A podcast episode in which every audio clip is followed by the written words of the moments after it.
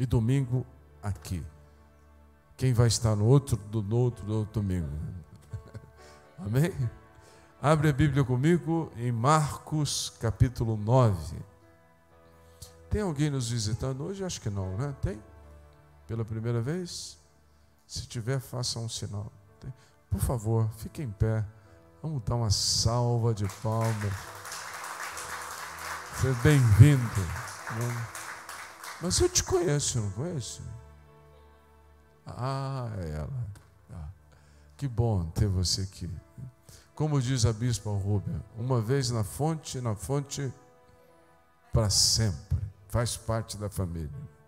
Marcos capítulo 9. Vamos ver uma história triste no início e maravilhosa no final. Eu eu não gosto muito de filme. Não é que eu não gosto. Agora eu estou tentando. Eu precisava ter alguma coisa para gostar, além de futebol, né? É, quem é torcedor de São Paulo ultimamente não dá nem para assistir futebol. Né? Do Corinthians também não. Do Santos, então, o sofrimento. Mas nós que somos palmeirenses. Né? então, porque eu começava a assistir um filme, eu dormia. Era o melhor lugar para mim dormir. É, quer dizer, eu fui no cinema já faz muitos anos. Né? Meus meninos não eram nem adolescentes. Eu lembro que eu fui assistir um filme com eles, um negócio de uma babá, como é que era? Um homem que era uma mulher. É, era uma babá quase que perfeita. É, é, faz anos.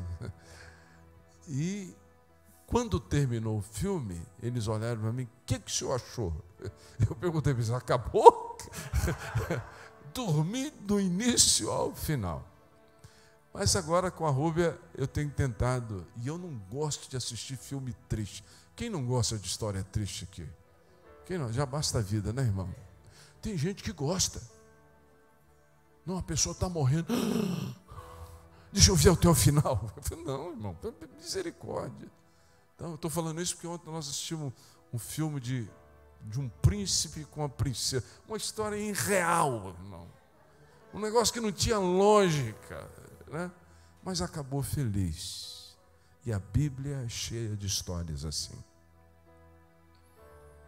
A história humana ela tem que ser como as Escrituras. Capítulo 9 de Marcos. Veja uma família sofredora. Verso 14. Quando eles se aproximaram dos discípulos, viram numerosa multidão ao redor e que os escribas discutiam com eles. E logo toda a multidão, ao ver Jesus, tomada de surpresa, correu a ele e o saudava. Então ele perguntou aos escribas: Que discutis com eles? E um dentre a multidão respondeu: Mestre, trouxe-te trouxe o meu filho, possesso de um espírito mudo. E este, onde quer que o apanha, lança por terra.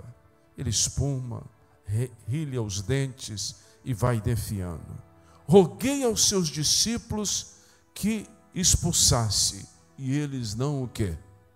Puderam. Você imagina o sofrimento daquele pai. Ele vê o filho tendo aquele sofrimento, sendo, a Bíblia diz, definhando totalmente destruído no espírito, na alma e no físico. E Jesus chega.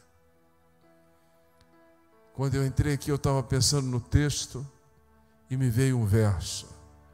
Porque Deus amou o mundo de tal maneira que fez o que, irmãos? Deu? Hã? Seu único filho.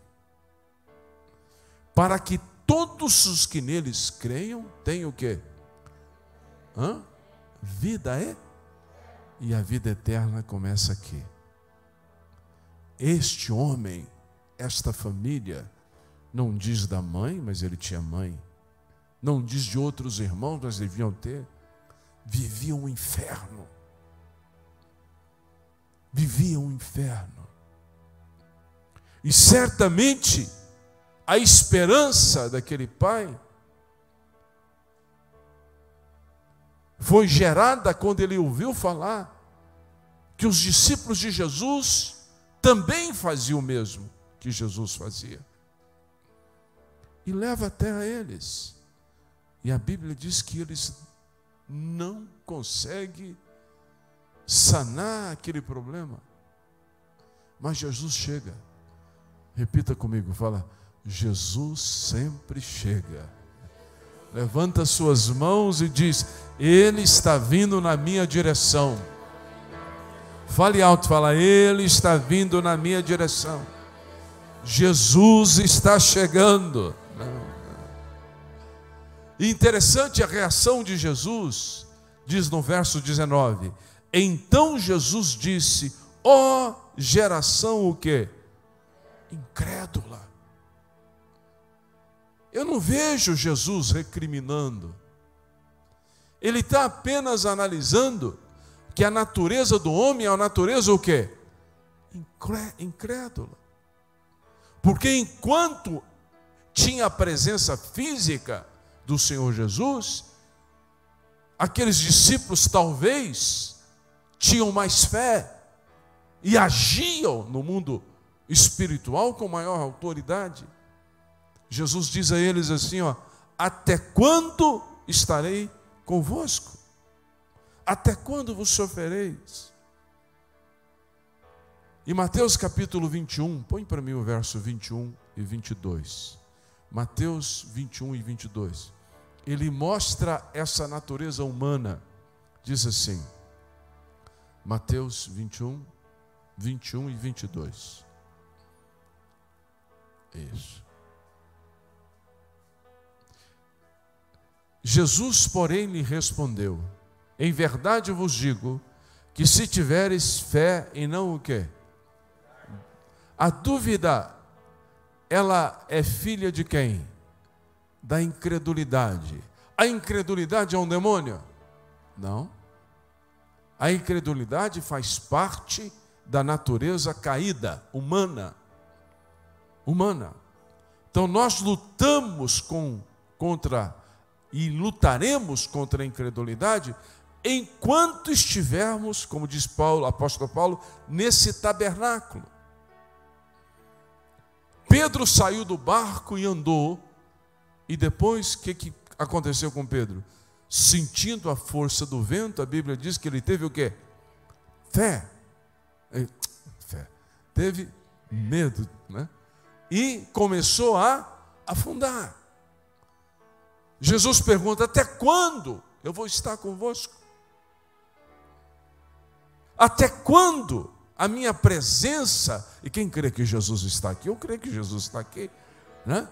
Até quando eu estarei convosco? Me traz o menino. Olha o que diz aqui no verso 20.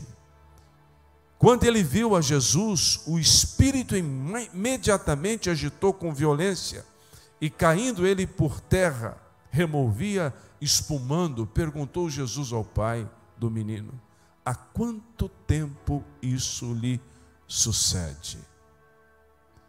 Quer uma mensagem real e verdadeira? Jesus importa com o nosso sofrimento.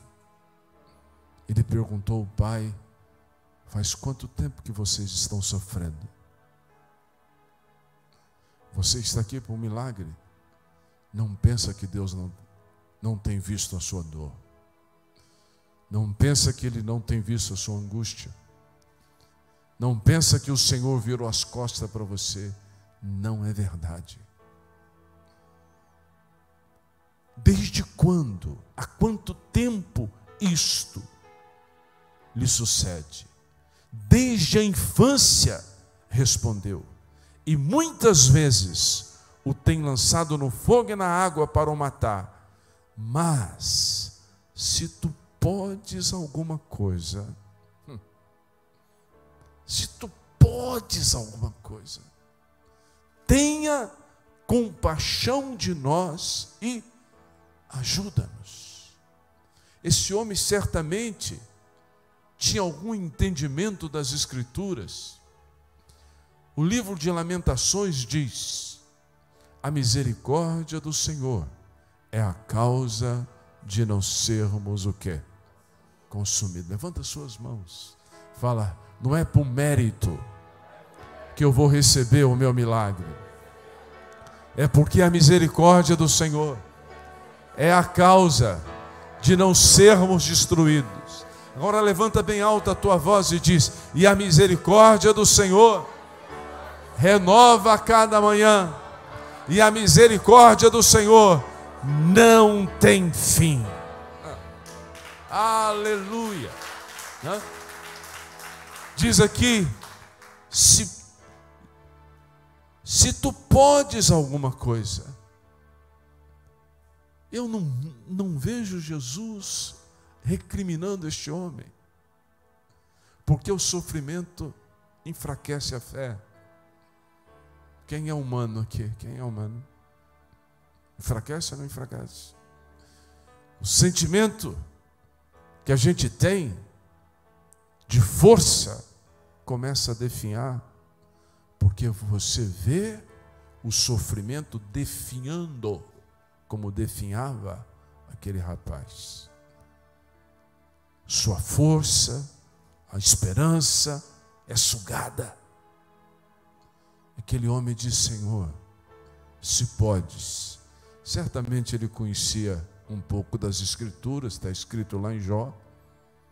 Eu sei que tu podes tudo, e nenhum dos teus planos pode ser o que?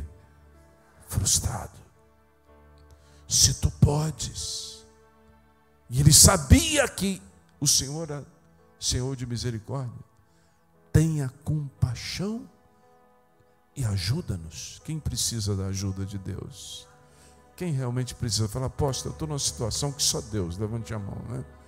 Levanta bem alto, bem alto. Fala, Senhor, é só Deus. Pai, é só o Senhor. Eu preciso que o Senhor me ajude. Né? Situações que tem como arrumar, humanamente falando, não é milagre. Aí é a sabedoria humana. É a maneira que você enfrenta o problema. Milagre é situações que não têm recursos humanos. Se você precisa de um milagre, levanta as mãos de novo e fala: Ajuda-me, Deus. Tenha misericórdia de mim. Tenha compaixão de mim. Eu não posso, eu não tenho capacidade para resolver essa situação. Ajuda-me. Foi isso que esse pai disse. Aí Jesus responde a ele. Ao que lhe respondeu Jesus: Se podes, tudo é possível ao que crê. Faz assim com a tua mão, fala tudo. Não, não, vocês estão parecendo o pessoal lá do Paraná. O pessoal do Paraná precisa. Né? De novo, vai. Tem, tem paranaense aqui? Tem? Ô, irmã, desculpa, pessoal lá. É, fala comigo bem forte. Fala, tudo. Não, tudo é possível. De novo, fala, tudo é possível ao que crê. E eu creio. Jesus diz a ele: tudo é possível ao que crê. Olha a transparência e honestidade desse pai. Olha o verso 24. Imediatamente o pai do menino exclamou com lágrimas: Eu creio. Eu creio. Aí ele diz assim: Ajuda-me na minha falta de quê? De fé. O sofrimento, a enfermidade, o demônio estava destruindo fisicamente o filho, mas estava arrebentando com as emoções do pai. Ele falou: Senhor, nunca duvidei, eu creio, mas me ajuda. E eu tenho certeza que você está aqui porque você crê. Senão você não vinha. Você crê. E você pode falar a mesma coisa para ele. Ele falou: Senhor, eu creio. E a prova que eu creio que eu estou aqui, quarta-feira. A prova que eu creio que eu vou vir mais sete quartas. Agora, Senhor, se eu duvidar durante esses dias, me perdoa, me ajuda na minha pequena fé. Hum. A Bíblia diz aqui, ó. Eu creio, ajuda-me na minha falta de fé. Vendo Jesus que a multidão concorria, repreendeu o espírito imundo, dizendo: Espírito mundo e surdo, eu te ordeno, saia desse jovem e nunca mais torne a ele. E ele, clamando e agitando muito, saiu, deixando como se estivesse morto, ao ponto de muitos dizerem: morreu. Mas Jesus tomou pela mão e o ergueu e levantou. Que coisa boa. Tem outro verso, verso bíblico que diz, outro texto, em Lucas ou Mateus, Jesus pegou na mão do menino e o conduziu ao pai e disse: Aqui está teu filho. Tem uma palavra profética para você. O Senhor Jesus já pegou o seu milagre e vai entregar nas suas mãos. E vai dizer: Está aqui o seu milagre. Você crê que Ele vai fazer isso? Você crê que Ele pode fazer isso? Então fique em pé comigo agora. Tu vai vir aqui no altar, vai ajoelhar aqui, sai do seu lugar, vem até aqui. Você que precisa. Aqui tem, tem espaço para a gente ficar um pouquinho longe um do outro. Né? Vem ajoelhar. Você e Deus. Você e Deus. Milagre é a pessoa e Deus. Pregador não tem poder. Pastor